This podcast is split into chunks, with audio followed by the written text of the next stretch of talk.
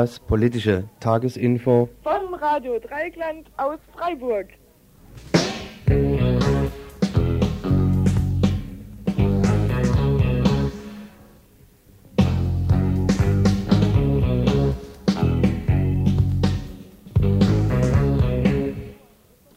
Hallo, einen wunderschönen guten Abend heute am Montag, den 13.04. zum politischen Tagesinfo. Die Themenübersicht. Als erstes ein nicht ganz ernst gemeinter Beitrag zu einer Initiative des Autohauses Wer oder was ist Biff? Des Rätsels Lösung verraten uns zwei Frauen von Biff in einem Interview. Die Sonne scheint, der südbadische Frühling ist ausgebrochen und ein gleichnamiger Zusammenschluss südbadischer autonomer Zentren nahm am Wochenende an einem landesweiten Treffen eben dieser Zentren teil. Ein Bericht von einem Teilnehmer. Bernd, Bernd Rössner und alle haftunfähigen Gefangenen müssen raus. War ein Thema einer Knastdemonstration im bayerischen Straubing am Samstag. Vom Knastfunk übernahmen wir ein Interview mit zwei TeilnehmerInnen. Ohne die Überbevölkerung könnten die Menschen in Harmonie mit der Natur leben ist der Text eines Werbeplakates einer Textilfirma. Dazu dokumentieren wir einen Artikel von Shalina Randaria, Ethnologin an der Uni Berlin. Und noch ein Autokonzern, allerdings dieses Mal in Mexiko. Zur Erweiterung seines Werkes im Bundesstaat Puebla werden die dort lebenden Campesinos brutal von ihrem Land vertrieben. Ja, und ihr erreicht uns, das provisorische Montagsinfo, wie immer unter der Telefonnummer 31 028 hier in Freiburg.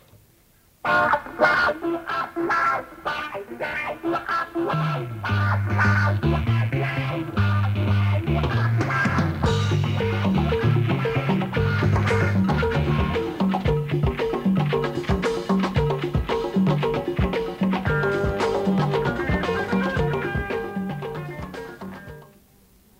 wir Ihnen einen Rat geben, wenn Sie das nächste Mal bei Autohaus Freiburg Ihren Wagen zur Inspektion abgeben, können Sie auf unseren neuesten Service abfahren. Zehn erstklassige Sporträder warten nur darauf. Natürlich bekommen Sie auch weiterhin die Regio Umweltkarte oder einen Leihwagen, solange wir an Ihrem Auto die Wartungsarbeiten durchführen. Sie haben die Wahl. Fragen Sie unseren Serviceberater. Er wird Ihnen mit Rat und Tat zur Seite stehen. Man kann schließlich nicht nur Autos im Kopf haben. Zu dieser Anzeige, die in der BZ vom 4.11. erschienen ist, und da dürfen wir Ihnen einen Rat geben, schreibt der Verkehrsclub Deutschland VCD einen offen, offenen Brief da steht drin, sehr geehrte Damen und Herren, der Verkehrsclub Deutschland VCD Kreisverband Südlicher Oberrhein begrüßt Ihre Bemühungen, durch die Bereitstellung von Regio-Umweltkarten den öffentlichen Nahverkehr Ihren Autokunden nahezubringen und ihn auch für Herren im Nadelstreifenanzug gesellschaftsfähig zu machen. Für noch mutiger halten wir Ihren jüngst eingeführten Fahrradverleih für Ihre Kunden. Wir begrüßen es, dass Sie diesen über die Wartungszeit des Wagens bei Bedarf ein Fahrrad zur Verfügung stellen. Wenn FahrerInnen ihre Erfahrungen auf dem Zweirad machen können, neben Kfz-Kolonnen, oft auf zugeparkten Radwegen und dabei die unzulängliche Wegführung oder Qualität der Radführungen erfahren, so führt dies, wie wir hoffen, zu einem besseren gegenseitigen Verständnis zwischen AutofahrerInnen und RadfahrerInnen. Hinweisen möchten wir allerdings, dass das Fahrrad auf der oben genannten Werbeseite nicht der Straßenverkehrsordnung entspricht. Sollten an ihren Leihrädern tatsächlich die Frontstrahler, entweder integriert im Scheinwerfer oder separat am Lenkervorbau, fehlen, so können sie ihre Kunden bei einer Verkehrskontrolle oder einem Unfall in eine peinliche Situation bringen. Die Nachrüstung müsste für den Fahrradliefer, für die von der Fahrradlieferfirma auf dem Kulanzweg erfolgen. Diese Ausstattung ist in Deutschland seit dem 01.01.1990 vorgeschrieben. In der Anlage übersenden wir Ihnen Informationen über den VCD. Außerdem erlauben wir uns, Ihnen 10 VCD-Reflektor-Hosenbeinschutzbänder für Ihre Kunden zur Verfügung zu stellen. Es kommt immer wieder vor, dass flatternde Hosenbeine am Pedalarm verhaken und die Nähte beschädigt werden und oder trotz eines Kettenschutzes Kleiderverschmutzungen nicht zu vermeiden sind. Zusätzlich sind die VCD Hosenbeinschoner ein Sicherheitsbeitrag, insbesondere bei Dunkelheit, da sie im Scheinwerferlicht reflektiert, reflektieren und darüber hinaus im Falle eines defekten Rücklichts die Gefährdung des Radfahrers oder der Radfahrerin senken helfen. Soweit also der offene Brief des Verkehrsclub Deutschland an eine Autofirma hier in Freiburg. Wow, wow, wow,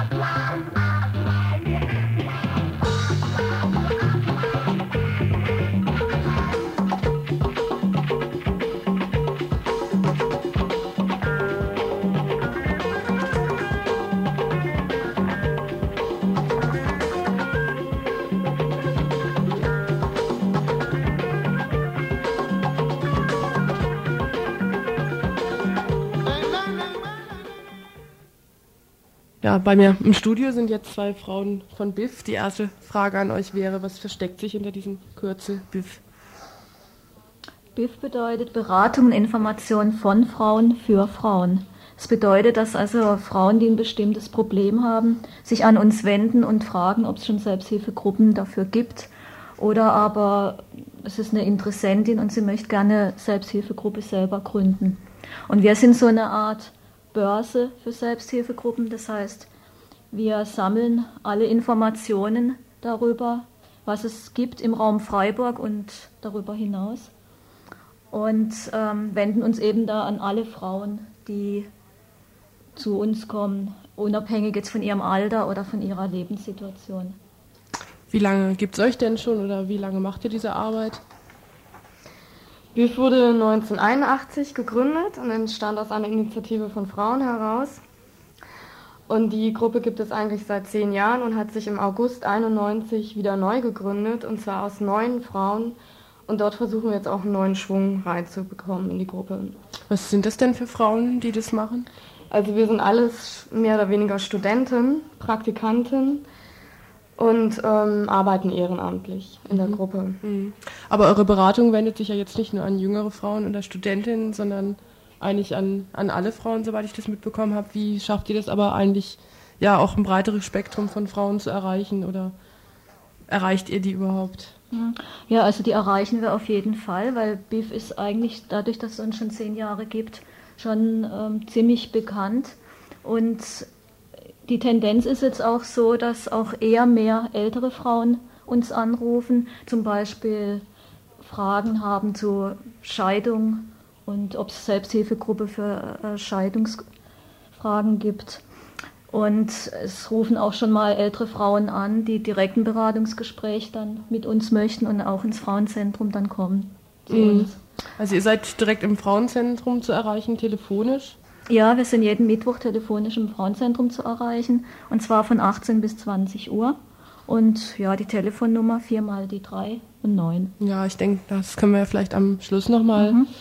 äh, durchsagen, wann ihr da jetzt genau zu erreichen seid. Aber jetzt nochmal so zu den Informationen. Du sagtest, Selbsthilfegruppen gilt es so für alle Bereiche, in denen Selbsthilfe angeboten werden kann. Sind das alles reine Frauen-Selbsthilfegruppen? Könnt ihr das mal ein bisschen näher erläutern?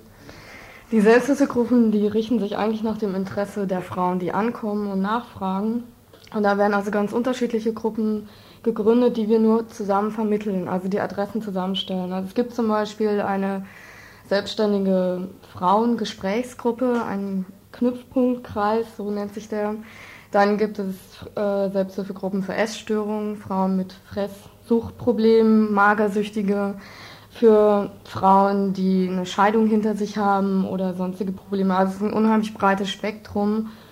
Und wir initiieren das und vermitteln dann die ganzen Adressen weiter und die Gruppen bilden sich dann selbstständig. Inwieweit seht ihr denn diese Arbeit eigentlich auch als politische Arbeit an? Also Selbsthilfe ist ja eine Sache, vielleicht allgemein politisch zu arbeiten, eine andere oder verbindet ihr das miteinander? Also könntest du die Frage vielleicht etwas konkretisieren? Wie, was siehst du mit Politik und Selbsthilfegruppen? Wie vereinbarst du das? Also ich denke mal irgendwie, ihr habt zum Beispiel ja den Anspruch, dass ihr nur für Frauen arbeitet. Mhm. Äh, ihr seht ja auch oft, dass irgendwie gesellschaftliche Ursachen dahinter stecken, wenn Frauen Probleme haben. Und ist es für euch damit getan, wenn ihr eine Selbsthilfegruppe ja, initiiert oder seid ihr auch anderweitig halt tätig, um da was zu verändern? Also dadurch, dass wir mit vier, fünf anderen Gruppen im Frauenzentrum zusammenarbeiten, was zur Öffentlichkeit hin ohnehin schon einen politischen Anspruch vertritt, äh, werden wir allein durch die Öffentlichkeitsarbeit mit den anderen Gruppen zusammen schon den Anspruch vertreten, einen feministischen Anspruch vertreten und damit auch an die Öffentlichkeit rausgehen. Ja, und es sieht eigentlich auch so aus, dass in den Beratungsgesprächen, wenn die Frauen zu uns kommen, ja nicht nur das Problem gesondert abgehoben betrachtet wird, sondern uns ist es auch ein Anliegen, deutlich zu machen, dass viele Probleme eben auch gesellschaftlichen Ursprung haben, dass sie also auf bestimmte gesellschaftliche Bedingungen her äh, zurückzuführen sind. Und das versuchen wir auch deutlich zu machen und auch mit der Frau gemeinsam zu überlegen, was kann man jetzt dagegen tun. Also wie können wir uns zum Beispiel zusammen organisieren, so, äh, gerade äh, Reizthema, Paragraph 218 und so weiter. Hm. Ihr seid ja auch in dieser Initiative für ein Frauenprojektehaus. Wollt ihr da noch was dazu sagen? Ja, wir sind schon noch in der Initiative für das Frauenprojektehaus. Ähm, Im Moment sieht es natürlich nicht sehr rosig aus, Stand der Dinge. Grundsätzlich bejahen wir natürlich die Forderung und sind auch nach wie vor dafür und setzen uns dafür ein.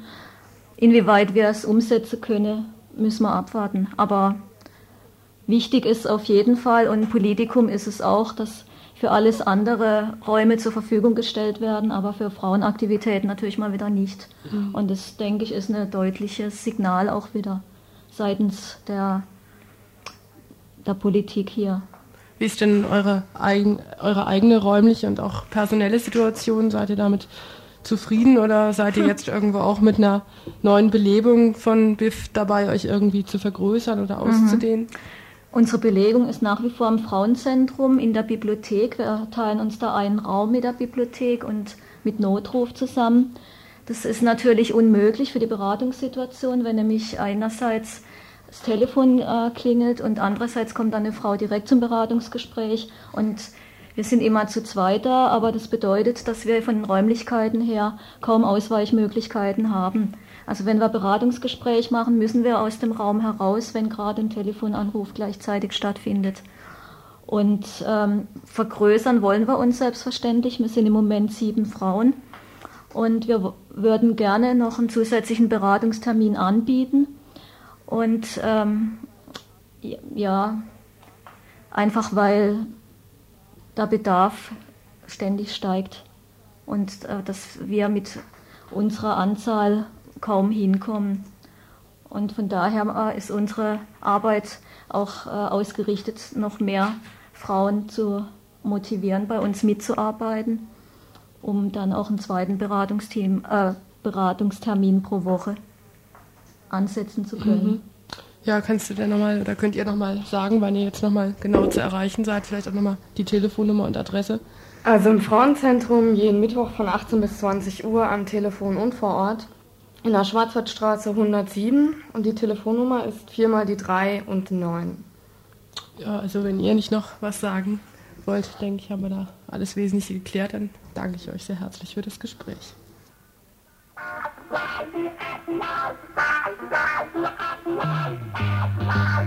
Bye.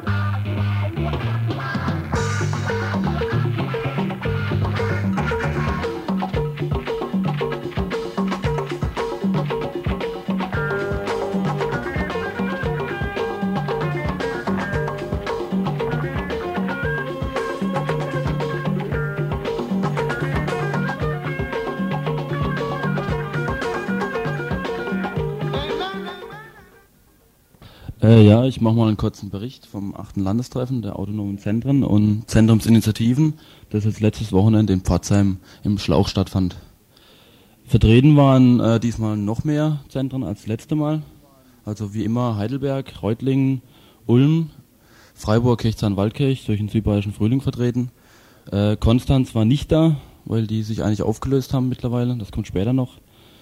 Dann war neu dabei aus der Schwabstraße jemand, aus Stuttgart, das ist ein besetztes Haus.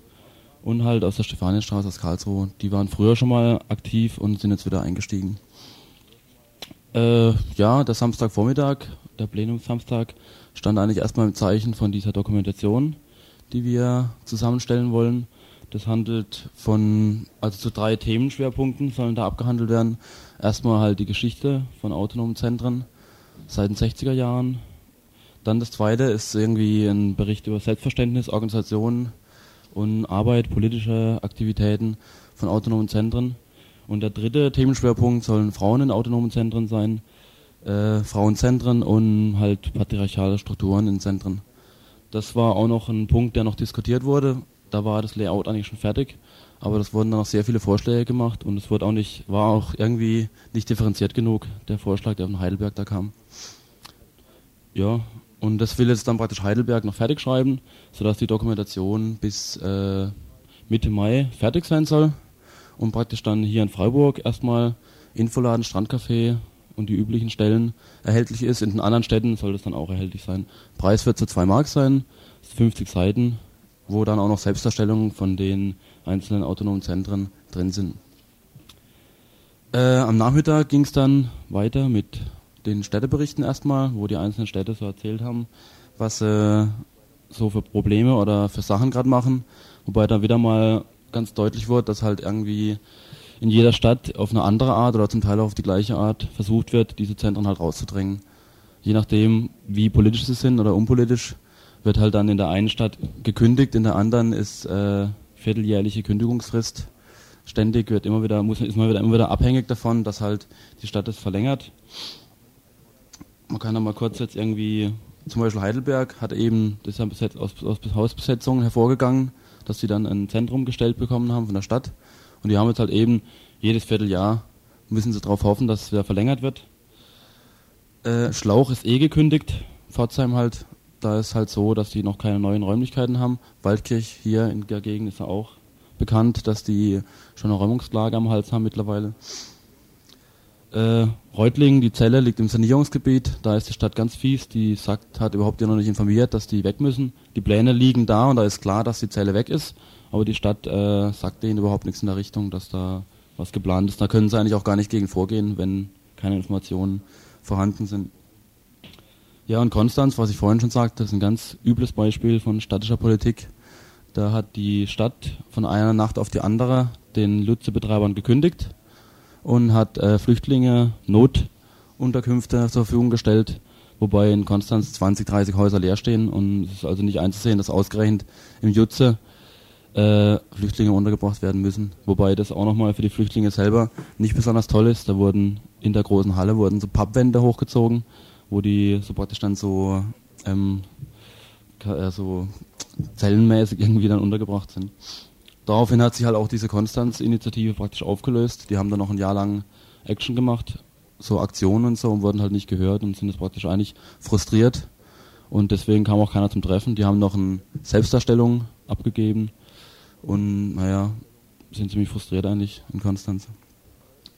Ja, das Weitere war am Samstagnachmittag die kulturelle Zusammenarbeit, die eigentlich schon zum Teil läuft, dass äh, Konzerte vermittelt werden von einem Sender zum anderen, dass man irgendwie äh, dadurch billigerer, also die Bands irgendwie vermitteln kann, dass es für die lohnt, zum Beispiel von Spanien oder weiß Gott woher zu fahren. Dann halt so Sachen wie jetzt zum Beispiel Passo, wo man dann zusammen äh, nach Passo gefahren ist, zu der, äh, wie war das nochmal? Äh, diese Fascho-Aufmarsch da in Passo. DVU, genau war das, ja. Dann wollen wir, äh, haben wir beschlossen, dass wir diesen Info-Austausch erweitern, der eigentlich im Augenblick hauptsächlich so zentrumsinterne Sachen betrifft, dass man halt eben auch sich mitteilt, was in der Antifa-Arbeit in den jeweiligen Städten los ist, so, was flüchtlingsmäßig alles läuft, dass praktisch da irgendwie, weil es eigentlich sehr interessant ist, was andere Städte da machen und was da für Sachen laufen. So. Und dann wollen wir, haben wir als längerfristigen Schwerpunkt fürs nächste Treffen eigentlich, dass wir auch gemeinsam irgendwelche Schwerpunkte setzen, landesweit, wo zum Beispiel jetzt Antifa dastehen wird oder Heroin-Geschichten, wobei wir uns aber jetzt am Schluss irgendwie mehr so diese Flüchtlingssammelunterkunftsgeschichte überlegt haben, dass das vielleicht am akutsten wäre so, dass man da sich mal mit den anderen Städten zusammentrifft, weil es ja eben auch Landesgeschichte ist, dass dieses Land irgendwie da die Richtlinien setzt, wie die Flüchtlinge untergebracht werden und was da für Sachen laufen. Äh, ja, was ist das hier noch? Ja, dann das nächste Treffen machen wir halt ein Lager, ein, ein Zeltlager in Bernau, wo die Städte auch kommen wollen. Und das nächste richtige Landestreffen ist dann Heidelberg. Dann noch was hier zu Freiburg, wenn jetzt Leute Lust gekriegt haben, in Freiburg ein bisschen AZ-mäßig mitzumischen oder weitere Informationen zu kriegen. Schriftlich sind wir erreichbar AZ in Co Infoladen zu Bitter, Clara Straße 73 in Freiburg. Dort treffen wir uns dann auch einmal 14-tägig mittwochs, das heißt dann Südbadischer Frühling und fängt um 20 Uhr an. Und die PGL AZ INI trifft sich immer wöchentlich samstags um 17 Uhr im Infoladen. Bye.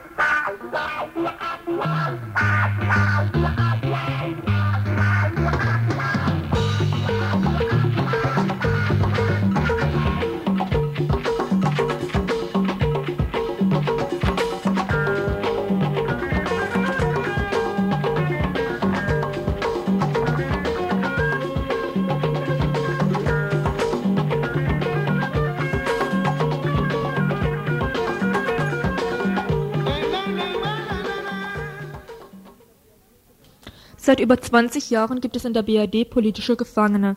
20 Jahre Isolationsfolter, Trakte, Zensur, Sondergesetze, Schauprozesse und Gesinnungsurteile.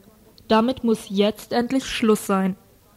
Die verletzten und durch die Folter erkrankten Gefangenen, Bernd Rössner, Günter Sonnenberg, Isabel Jakob, Allianzen und andere, müssen sofort raus, weil sie haftunfähig sind. Für das Leben und die Freiheit der politischen Gefangenen und als ersten Schritt Zusammenlegung der Gefangenen aus Raff und Widerstand und aller dafür kämpfenden Gefangenen. Schluss mit dem menschenverachtenden, mit den menschenverachtenden Zuständen und Psychopharmakafolter im Straubinger Knast. Sofortige Schließung von Haus 3. Diese Forderungen lagen der Demonstration zugrunde, die am Samstag in Straubing stattfand. Zunächst Auszug aus der Kundgebung vor dem Straubinger Knast. Der Redner ist ein Straubinger Gefangener. Gedanken zum bayerischen Strafvollzug. Nun sind seit dem Knaststreik in Straubing annähernd zwei Jahre verstrichen. Es ist ja nicht so, dass die bekämpften Vollzugsdefizite erst seit diesem Zeitpunkt bestanden. Nein, diese Mankos existieren genauso lange, wie es die bundesdeutschen und insbesondere bayerischen Strafvollzugsanstalten gibt. Und nicht nur in Straubing als JVA, und nicht nur Straubing als JVA ist ein Problem, sondern Strafvollzug generell insbesondere aber der erzkonservativ geführte bayerische Vollzug. Ein Mitgefangener von mir brachte es mit einem Satz treffend auf den Punkt. Straubing ist überall. Nach meiner Zwangsverlegung bekam ich eine Dauerkarte im Vollzugskarussell und meine Vollzugsrundreise führte mich immerhin durch fünf bayerische Vollzugsanstalten und somit kann ich rundum bestätigen, Straubing ist überall. Zum Ablauf der Demonstration berichten zwei Demo-TeilnehmerInnen. Ja, also es haben sich äh, dann bis Samstagvormittag um elf, halb zwölf so äh, um die zwischen 200 und 300 Leute äh, eingefunden. Ähm, ja, die meisten waren zum ersten Mal in Straubing. Ich kann mal kurz meinen persönlichen Eindruck erzählen, dass ich mir, ich habe mir das ganz anders vorgestellt. Straubing assoziiere ich bisher einfach nur mit diesem Knast, von dem man abends schon mal gehört hat. Das ist ein ganz gelecktes, sauberes äh, Kuri, Touri-Käffchen so. Auch bayerisches Touri-Käffchen? Ja, mit, mit, diesem, mit diesem Maibaum und alles und äh, total geschleckt und viele Straßencafés und so, das war dann, war dann dieser Rahmen. Und äh, ja, leider, leider waren so die, die Sympathien eher nicht auf unserer Seite. Also als die Demo losgelaufen ist, flog dann auch ein Salatkopf von so einem, äh, äh, von so einem Obst Obstverkäufer in die Demo rein. Und die Leute standen da rum und haben uns angeguckt, als wären wir Außerirdische teilweise aus den Fenstern, so dass ich irgendwie manchmal das, irgendwie das Gefühl hatte, ich müsste Narina Roh rufen und nicht äh, die Parolen für Bernd oder Schließung des Haus 3. Ja, äh, es haben sich auch irgendwie zwischen 20 und 30 Faschos eingefunden, die zwischendrin mal provokativ die Deutschlandfahne entrollt haben. Also zu, zu den Faschos muss man vielleicht noch dazu erzählen, dass die äh, schon vor der Demo extra einen Fax geschickt haben an das Nürnberger Infobüro, die die Demo also auch mit organisiert haben, eben mit der Ankündigung, ähm, es lebe Kühn und irgendwie sowas in der Art, wir machen euch jetzt nieder. Ja, und ja, ja, und die, die Stimmung im Vorfeld der, der Demo, die war erstmal auch nicht so gut, weil es gab ziemlich, ziemlich harte Auflagen so, die äh, auch erst kurz vorher bekannt waren. Also erstmal haben die Bullen gesagt, äh, wir, wir dürfen nur in Viererreihen laufen und alle 50, also immer nach 50 Leuten müssen wir drei, müssen wir drei Meter Abstand halten. Ähm, Es flog, flog, äh, flog ständig ein Hubschrauber über die Demo rum und es waren massig Zivis da, die gefilmt und fotografiert haben. Und die Demoroute wurde auch nicht genehmigt, was besonders blöd war, weil eben, weil es halt eben bei den Forderungen halt eben auch um die Schließung dieses Haus 3, dieser äh, Psychiatrie ging. Ja, die ursprüngliche Demoroute sollte von, von dem Marktplatz aus, wo die Auftaktkundgebung war, für, für die äh, Bevölkerung, dass die auch was davon mitkriegen von Redebeiträgen, sollte dann durch äh, Wohngebiete laufen und zum, äh, zu der Hinterseite, zur Rückseite von dem Knast, wo das Haus 3 liegt und wo eben auch, wo die, ein, also praktisch die einzige Stelle ist, wo die Gefangenen richtig was von der Kundgebung mitkriegen, von den Redebeiträgen. Und ähm, also Einschätzung war eben, dass ja, sie haben dann eine andere Route nur genehmigt, wo über eine üble Straße ging, wo kaum irgendwie groß irgendwelche Häuser, also so Wohnhäuser am, am Rand standen. Eben Einschätzung war dazu, dass sie einmal nicht wollen, dass die Bevölkerung groß was von uns mitkriegen soll und eben, dass die Gefangenen auch nichts von der Kundgebung mitkriegen sollen. Eine der Forderungen der Demo-TeilnehmerInnen ist die sofortige Schließung von Haus 3. Hierzu? Also soweit uns das bekannt ist, ist dieses Haus 3 eine psychiatrische Abteilung innerhalb des Knastes, die, äh, die von der Anstaltsleitung dazu G oder Missbrauch, wie man das nennen will, wird, dass Gefangene, die unliebsam auffallen, äh, da direkt rüber verschubt und ab, äh, abgespritzt und ruhig gestellt werden können mit irgendwelchen Psychopharmaka. Das ist ja in Bayern noch ein gewisser Unterschied zu Baden-Württemberg, wo hier immer noch eine Schwelle daran liegt, dass Gefangene erstmal zentral dann ins Vollzugskrankenhaus Hohenasperg geschickt werden, dass es da eine sozusagen isolierte psychiatrische Abteilung gibt, aber da ist die Drohung, sagen wir mal, in Bayern ist die Drohung sicher noch viel mehr vor der Tür direkt rausgezogen zu werden äh, vor irgendwelche Psychiaterjacken, als das in Baden-Württemberg der Fall ist. Ne? Eine weitere Forderung war die sofortige Freilassung von Bernd Rösner. Wer Bernd Rösner ist und warum er entlassen werden muss, dazu folgendes. Ja, also Bernd Rösner ist ein Gefangener aus der RAF und sitzt seit 17 Jahren und davon 10 Jahre Isolationstrakt. Sitzt in Straubing und ist haftunfähig. Das heißt, ähm, ja, muss einfach rauskommen aus dem Knast. Haftunfähigkeit bedeutet genauer? Ja, zum Beispiel äh, Hautkrankheiten weiß ich, durch, durch diese Isolationshaft. Ja, also der kämpft einfach schon seit, seit, er, seit, er, im, seit er im Knast sitzt äh, für, für seine Zusammenlegung mit, mit, äh, mit anderen Gefangenen und wurde halt äh, ständig isoliert und äh, weiß ich, äh, mehrere Hungerstreiks, äh, dann hat er noch äh, so, hat er einen Schmutzstreik gemacht äh, wochenlang und das äh, sowas bleibt einfach nicht äh, sowas bleibt einfach, einfach nicht ohne Folgen. Und eine Genossin aus Bayern, aus Nürnberg, glaube ich, die ihn vor ein paar Wochen mal besucht hatte, die hat also erzählt, irgendwie, ja, dass, dass, dass er, er, kann kein, er kann keinen Satz zu Ende sprechen, ohne äh, sich vorher irgendwie zu überlegen, was er denn jetzt gesagt hat. Also das, er hat die ersten Worte des Satzes am Ende des Satzes schon wieder vergessen, was er gesagt hat. Und vielleicht also als Folge von der Isolation auch diese extremen ja, Konzentrations- ja, und Gedächtnisstörungen, ja, ne, die ja all, allgemein bekannt sind auch. Ne? Also einfach, ja, einfach völlig fertig. Ich weiß gar nicht, wie man das so noch beschreiben kann. Zu den Chancen, dass die, dass alle haftunfähigen Gefangenen, wie beispielsweise Bernd Röstner, freikommen, dazu die beiden Demo-TeilnehmerInnen? Das ist eine gute Frage. Hm. Ja, wie, wie die Chancen sind, ihn rauszuholen. Ich denke, letztendlich äh, äh, müssen, müssen, müssen ihn die Herrschenden rauslassen. Äh, es wird einfach momentan, also es läuft, es läuft halt eben so eine richtige äh, Bernd muss raus Kampagne und äh, es laufen verschiedene Aktivitäten von, von Unterstützerinnen, von äh, die Angehörigen schreiben, schreiben auch ständig, schreiben ständig Briefe an, ans Justizministerium. Also es laufen auf verschiedenen Ebenen laufen Sachen in Bernd rauszuholen. Die anderen Gefangenen aus der Raffen, aus dem Widerstand haben dazu auch schon Briefe geschrieben, dass sie es halt auch finden, dass, dass der Bernd sofort raus muss. Also muss man natürlich immer unter Vorbehalt sagen, also äh, nicht nur Bernd muss raus, sondern auch äh, die anderen haftunfähigen Gefangenen.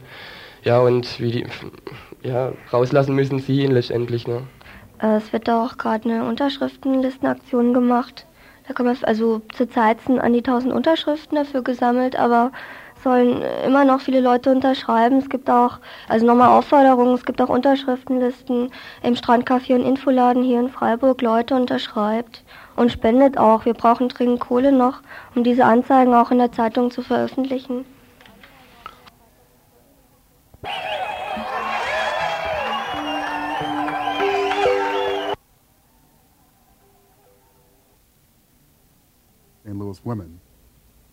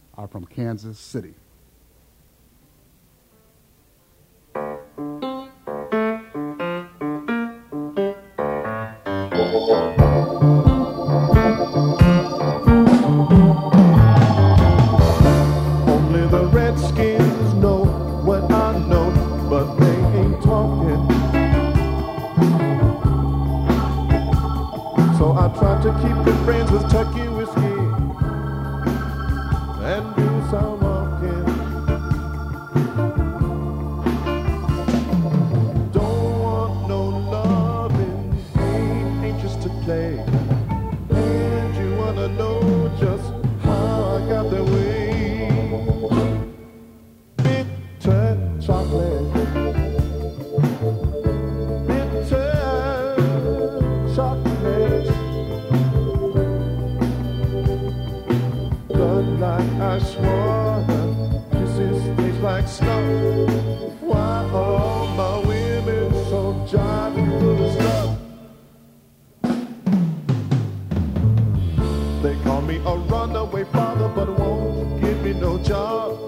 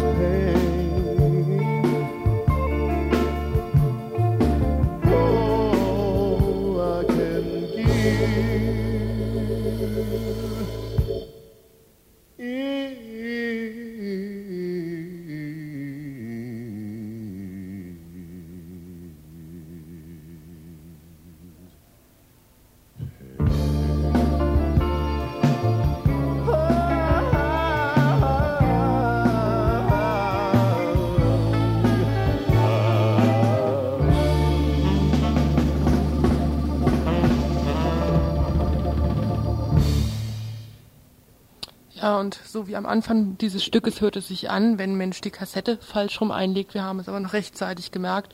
Und so habt ihr denn doch ein Stück von der Gruppe Conjure gehört. Jetzt aber weiter mit dem nächsten Beitrag. Am Freitag letzter Woche veröffentlichte Charlini Randeria, Ethnologin an der Freien Universität Berlin in der Taz, einen Artikel zu einer Werbekampagne des Textilunternehmens Esprit, den wir hier im Folgenden dokumentieren wollen. Das Werbeplakat zeigt einen jungen Mann, der sein Glaubensbekenntnis darlegt. Ohne die Überbevölkerung könnten die Menschen mit der Natur in Harmonie leben. Angesichts der wachsenden Umweltzerstörung scheint diese Position plausibel. Dahinter steht die Vorstellung von einem Gleichgewicht zwischen Bevölkerung und natürlichen Ressourcen, das gestört wurde, weil das Bevölkerungswachstum außer Kontrolle geraten ist. Was die Harmonie stört, ist der Mensch oder vielmehr seine Maßlosigkeit. Indem das Problem als Frage der Überbevölkerung gestellt wird, ist bereits klar, wo der Hebel angesetzt werden soll. Nicht bei der Einschränkung des Konsums im Norden, sondern bei der Kinderzahl der Menschen im Süden. Die Frage der Verteilung und des Zugangs zu den Ressourcen und letztlich die Machtfrage bleibt, bleibt völlig außen vor. Der Zugriff der Industrieländer auf die Ressourcen des Südens wird nicht thematisiert.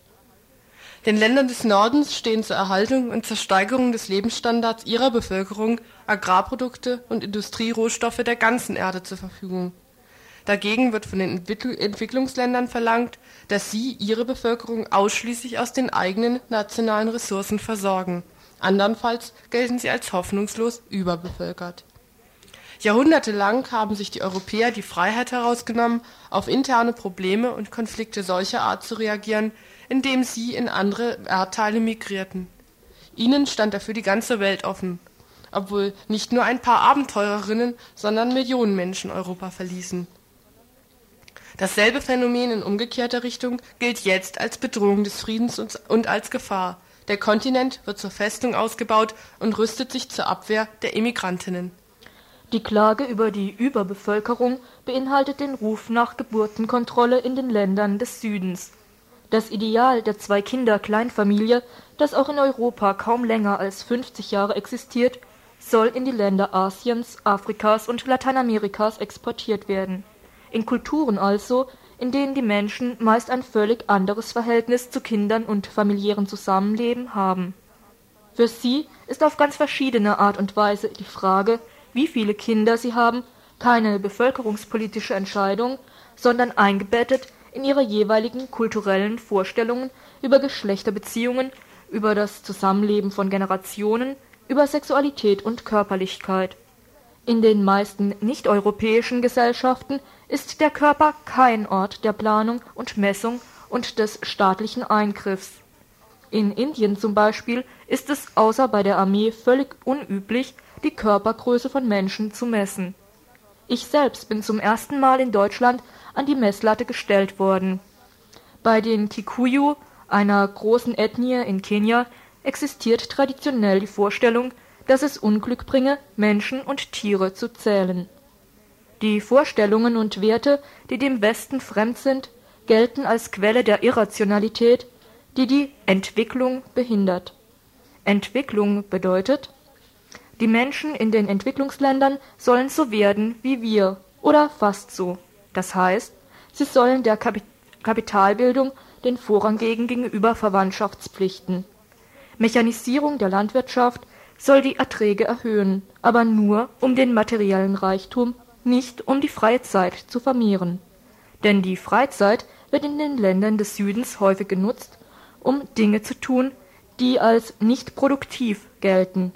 Feste feiern, Todesrituale oder Hochzeiten. Im entwicklungspolitischen Diskurs wird angenommen, dass Menschen in Bezug auf Kinder Kosten und Nutzen gegeneinander abwägen. Kulturelle Einstellungen zu Kindern, Familien, Schwangerschaft und Geburt werden somit zum Bestandteil von Geburtenkontrolle und Familienplanung. Viele Kinder zu haben, ist demnach irrational und Kinderreichtum wird als die Ursache für Armut und Unterentwicklung angesehen. In der Gegenargumentation wird diese Kausalität umgekehrt und postuliert, dass es gerade für die Armen rational sei, viele Kinder zu haben, da sie zum Familieneinkommen und zur Altersversorgung beitragen. Beiden Vorstellungen ist die utilitaristische Denkweise gemeinsam, wonach die einzige Art, rational zu sein, darin besteht, Kosten und Nutzen oder auch reale Vorteile zu kalkulieren. Aber genau wie im Norden sind Kinder auch im Süden nicht nur Arbeitskraft oder Altersfürsorge und somit Ersatz für den fehlenden Sozialstaat. Sie darauf zu reduzieren, bedeutet, emotionale Gründe fürs Kinderkriegen nur den Frauen in den Industrieländern als Privileg zuzugestehen während den Frauen des Südens solche Motive abgesprochen werden. Mit dieser Doppelmoral werden zwei Ziele verfolgt. Im Norden werden Frauen mit der Ermunterung, dass Kinder mehr Freude ins Leben bringen, zum Gebären angehalten Auf der südlichen Halbkugel werden Kinder als Kostenfaktor gerechnet, um so Geburtenkontrolle zu legitimieren. Dabei wird der Wunsch der Frauen im Süden nach Zugang zu Verhütungsmitteln umstandslos gleichgesetzt mit einem Bedürfnis nach Kleinfamilienplanung. Dass dies ein Trugschluss ist, zeigt schon das Scheitern der meisten Familienplanungsprogramme. In dem indischen Dorf, in dem ich meine Feldforschung gemacht habe, wurde zum Beispiel ein Familienplanungsprogramm durchgeführt. Währenddessen bekamen mehrere Ehepaare im Dorf Kinder, obwohl sie in der Erfolgsstatistik des Familienplanungsprogramms als Benutzer von Verhütungsmitteln registriert waren. Auf meine Frage, warum sie sich als Teilnehmer am Programm gemeldet haben, ohne die Verhütungsmittel zu benutzen, antwortete ein Mann Wenn die Beamten glücklich sind, meinen Namen aufzuschreiben, sollen sie es ruhig tun. Sie haben ihre Tabletten angenommen und sie haben uns Glück gewünscht. Nach unseren zwei Töchtern wollten wir gerne einen Sohn haben. Den haben wir auch bekommen. Also haben ihre Wünsche geholfen. Und auch die Beamten hatten Glück. Sie müssen alle befördert worden sein, denn sie sind nicht wiedergekommen. Bevölkerungswissenschaftler und Familienplaner aus dem Norden geraten regelmäßig in Verzweiflung über die Unzuverlässigkeit der Angaben, wenn sie in anderen Teilen der Erde umfragen und statistische Erhebungen durchführen. Aus ihrer Sicht sind Menschen, die nur aus Höflichkeit die Erwartungen der Fragenden bestätigen und ihre Kinder nicht nach ökonomischen Kriterien planen, ein Indiz für Entwicklungsdefizite und Irrationalität. Der westliche Common Sense gilt als das menschliche Verhalten schlechthin. Aus diesem Selbstbewusstsein ergibt sich die Berechtigung zu bevölkerungspolitischen Eingriffen im Süden quasi von selbst. Wenn auch noch die bedrohte Zukunft des Planeten ins Spiel gebracht wird, erscheint es naheliegend, dass man die Unterentwickelten zu ihrem Glück zwingen muss. Im Norden können solche Denkmuster mit breiter Akzeptanz rechnen, wie im Falle des 18-Jährigen auf dem Werbeplakat.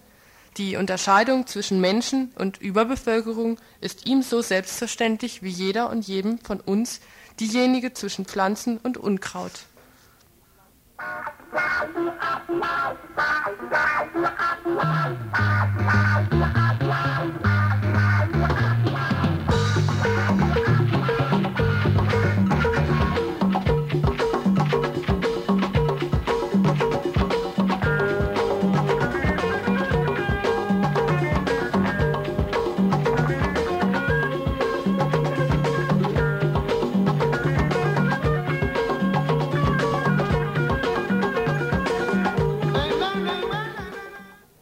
Am 3. März 1992 wurde der 85-jährige Campesino Sebastián García in Mexiko von Polizisten erschlagen.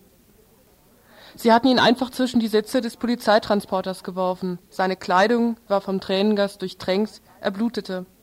Im Polizeitransporter prügelten sie erneut auf Sebastian ein, traktierten ihn mit Fußtritten. Als wir ihn schützen wollten, schlugen sie uns mit Knüppeln. Auf der Wache verweigerten sie Don Sebastian jegliche ärztliche Versorgung 30 Stunden später starb Sebastián García an den Folgen des Polizeieinsatzes. Todesursache, so die Ärzte des Unikrankenhauses von Puebla, in dem er nach seiner Freilassung am 3. März behandelt wurde, Schädeltrauma, Prellungen und Quetschungen in Brust und Magengegend. Verletzungen, die die Ärzte veranlassten, Mord als eigentliche Todesursache anzugeben. Das Justizministerium jedoch streitet den Mord ab, Garcia sei an Tuberkulose und Leberzirrhose gestorben Warum aber wurde Sebastián García ermordet? Er lebte in, einem, in dem Dorf San Francisco Ocotlán, dessen Felder im Westen an das VW-Werk Puebla angrenzen. Der Konflikt um das Land reicht zehn Jahre zurück. Schon damals, 1982, beabsichtigte der VW-Konzern, sein Werk zu erweitern. Der Finanzminister des Bundesstaates Puebla, Jorge Morat, teilte dem damaligen VW-Direktor schriftlich mit, dass die Verkaufsverhandlungen mit den Campesinos deren Felder an das VW-Werk angrenzen, seit Mai 1982 geführt und die entsprechenden Zahlungen bereits getätigt worden seien. Murat erklärt in diesem Brief weiter, dass die Regierung einen Kredit aufnehmen musste, da VW noch nicht bezahlt habe und dass die vereinbarte Kaufsumme nicht ausreiche, sondern um 30 Prozent erhöht werden müsse. In Wirklichkeit jedoch hatten sich die Campesinos geweigert, ihr Land zu verkaufen nicht, weil das tatsächliche Kaufangebot der Regierung nur die Hälfte des von VW der Regierung angebotenen Kaufpreises betrug, sondern weil sie ihr Land, ihre Arbeit, ihre Lebens- und Überlebensmöglichkeiten verteidigten. Die Regierung enteignete die Bauern daraufhin, zumal VW schon einen Teilbetrag überwiesen hatte. Am 21. September 1982 wurde die Enteignungsentscheidung der Regierung im Amtsblatt veröffentlicht. Die Campesinos von Ocotlán, unter ihnen Sebastián García, reichten Widerspruch gegen die Enteignung ein und gewannen ihre Klage in der dritten und obersten Gerichtsinstanz 1985. Der VW-Konzern jedoch besteht weiter auf einer Übergabe des Landes. Sieht sich im Recht, hatte er doch die von der Regierung geforderte Kaufsumme gezahlt. Dass die Campesinos gar nicht verkauft haben, geschweige denn etwas von dem Geld gesehen haben, interessiert dabei offensichtlich nicht. Wie die Verhandlungen zwischen der seit 1986 neuen Regierung und dem Konzern in den folgenden Jahren verlaufen, ist nicht bekannt, die Dokumente wurden nicht veröffentlicht. Am 15. Oktober 1991 jedoch, nachdem der Gouverneur erklärt hatte, dass er dem VW-Konzern das für die Betriebserweiterung benötigte Land schenken würde, leitete die Regierung erneut ein Enteignungsverfahren ein. Preisfrage: Wo ist das Geld geblieben, das VW bereits gezahlt haben soll die Campesinos reagierten auf, diese, auf dieses erneute Enteignungsverfahren, indem sie ein Gespräch mit dem Gouverneur forderten. Zugestanden wurde ihnen eine Audienz beim Innenminister, der ihnen Verhandlungen und keinerlei Repression versprach.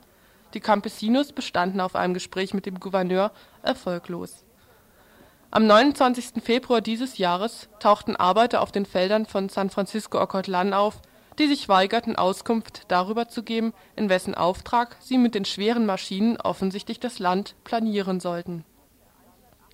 Campesinos der 180 von der Enteignungsmaßnahme betroffenen Familien verhinderten den Beginn der Einebnungsarbeiten, beschlagnahmten eine der Maschinen, stellten sie sicher und registrierten sie formell beim Dorfpräsidenten.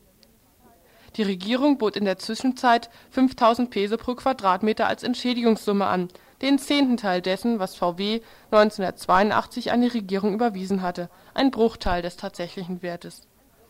Die Bauern lehnten dieses, wie auch, wie auch das auf später 4000, nee, von 500 Peso ist es auf 4000 Peso erhöht, also das auf 4000 Peso erhöhte Angebot ab. Sie wollten nicht verkaufen. Und sie weigerten sich, wie vor zehn Jahren, die Enteignungsentscheidung zu akzeptieren in den Morgenstunden des 3. März wurden die Felder von San Francisco Ocotlán von über 200 Polizisten, unterstützt von deutschen Schäferhunden, faktisch besetzt. Die Campesinos versuchten mit der Polizei zu sprechen. Die Antwort: Knüppelorgien, Einsatz von Tränengas und Polizeihunden. Über 50 Verletzte, vor allem Frauen und ältere Menschen, 20 Festnahmen alle Verhafteten mit zum Teil schweren Verletzungen, unter ihnen der 85-jährige Sebastián García, sind die erschreckende Bilanz. Am 17. März veröffentlichte die mexikanische Presse eine Meldung aus Wolfsburg (BRD).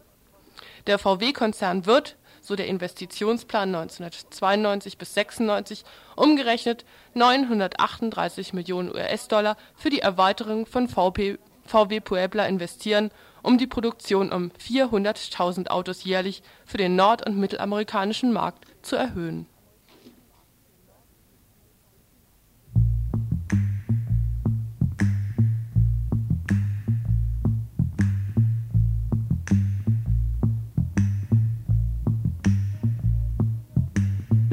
Way the king of Newark. He couldn't box, he couldn't dance, he just kept coming at you. Glass chin first, taking five punches from everyone and connecting with you.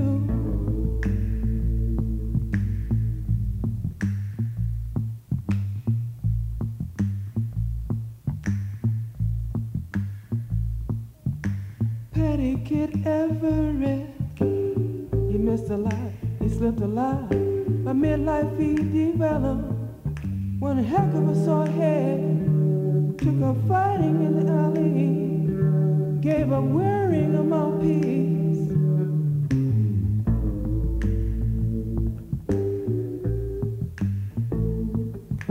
The Madam Wade, king of Newark, beat up his trainer, beat up the referee, beat up his fans, beat up everybody who was in his corner.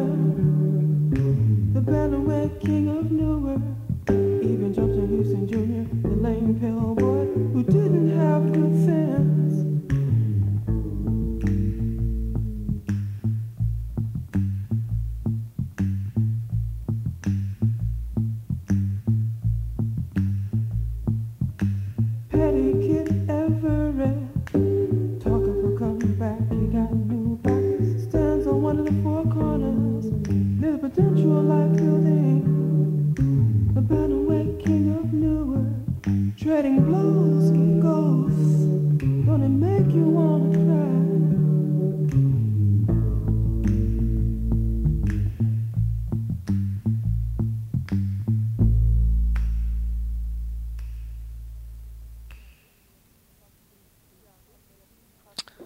Ja, kommen wir jetzt fast schon zum Schluss, wie immer zu den Veranstaltungshinweisen.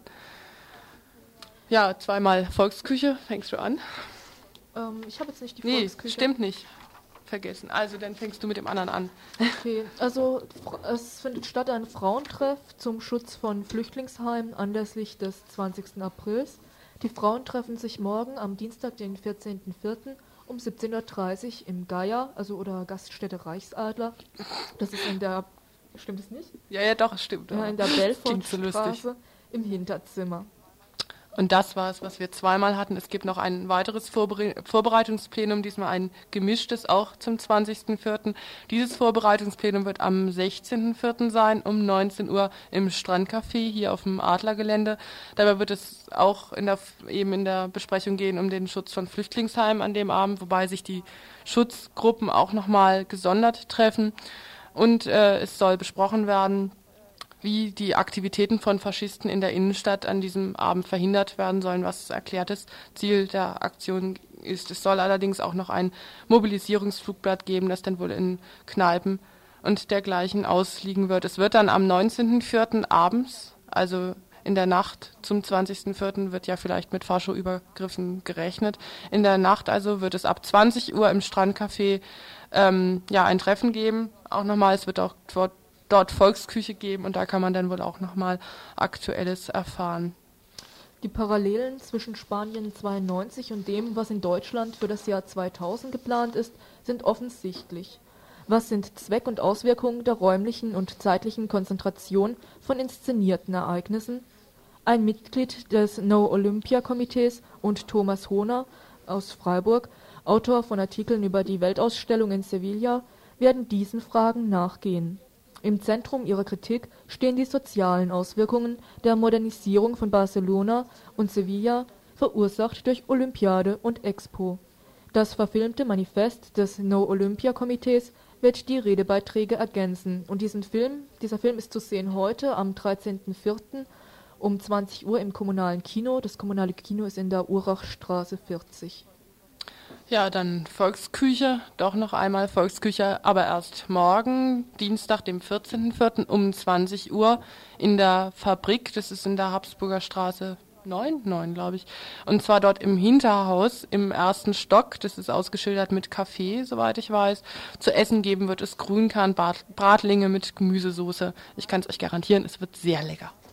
Das kritische Seminar veranstaltet einen, was ist denn das genau? Ein ba ja, eine Veranstaltung zu 500 Jahre Unterdrückung und Widerstand, indianisches Kolumbien. Zwei Vertreter der ehemaligen indianischen Guerilla-Gruppe äh, Quintin Lamé und Mitglieder der Alianza Social Indigena sprechen über den ehemals bewaffneten Widerstand, die Wiedereingliederung der Guerillos und die Erfahrungen in der verfassungsgebenden Versammlung Kolumbiens. Und diese Veranstaltung ist am Donnerstag, den 16.04. um 19 Uhr im Vorderhaus in der Fabrik Habsburger Straße 9. Und der Veranstalter ist die Aktion Dritte Welt Freiburg. Ja. Ja, dann noch ein paar Hinweise in Radiosache. Jetzt klingelt das Telefon, das müssen wir noch nebenbei erledigen. Also hier steht die letzte Chance bis Mai für Frauen beziehungsweise bis Juni für Männer für alle neuen Radio Frauen beziehungsweise Männer zur Teilnahme am Einführungsworkshop. Bietet sich vom 20. bis 22. März die Gelegenheit. Radio machen aber wie? Für alle Neuen und Neugierigen sind Einführungsworkshops die Gelegenheit, in einem ersten Einstieg zu lernen, wie Radiobeiträge hergestellt und gesendet werden. Gleichzeitig erhaltet ihr einen Einblick in die Geschichte des Freien Radios Dreikland. Freien Radios Dreikland. freien Radio Dreieckland. Naja, ist egal. Besonders geeignet sind Einführungsworkshops für Leute, die schon immer gerne irgendwie irgendwo bei Radio Dreieckland mitmachen wollten. Also diese Anmeldung für diesen Radio-Workshop kommendes Wochenende bis zum 17.03. im Freundeskreisbüro. Das Telefon ist 30 40 7. Jetzt haben wir dann noch ganz zum Schluss die weiteren Programmhinweise für den heutigen Abend. Im Hintergrund kuschelt schon wieder der Rudi rum vom Regionalfunk Ending, der jetzt anschließend senden wird danach Global 3000, das Umweltmagazin. Da wird es um irgendeine, wenn ich das richtig lesen kann, Unsight-Aktion für den United Nations in New York gehen und dann um Europa und Müll und die B31, ein Thema ohne Ende. Dann die Montag Musiknacht mit Mar Babylon Calling Reggae, African Roots, afrikanische Musik und Blue Monday. Ja, und ich denke, wir sind ja wirklich perfekt in der Zeit. Wenn ich jetzt noch die richtigen Regler hochstelle, kann ich auch sagen, das war's mal wieder von heute. Das politische Tagesinfo Von Radio Dreieckland aus Freiburg.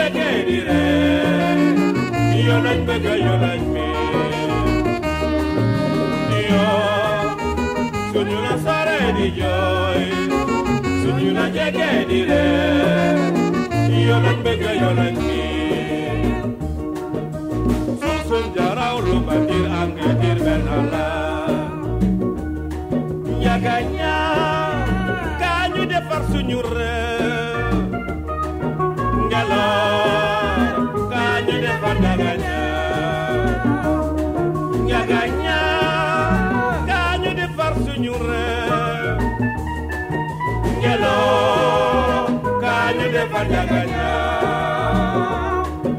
yalla, yalla, yalla, yalla.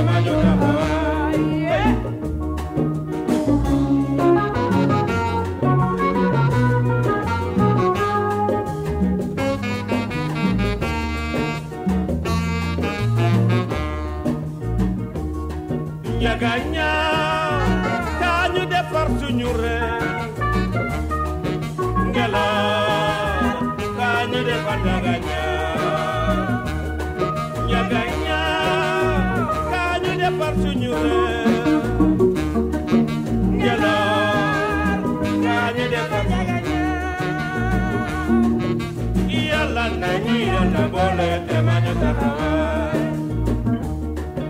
yala nani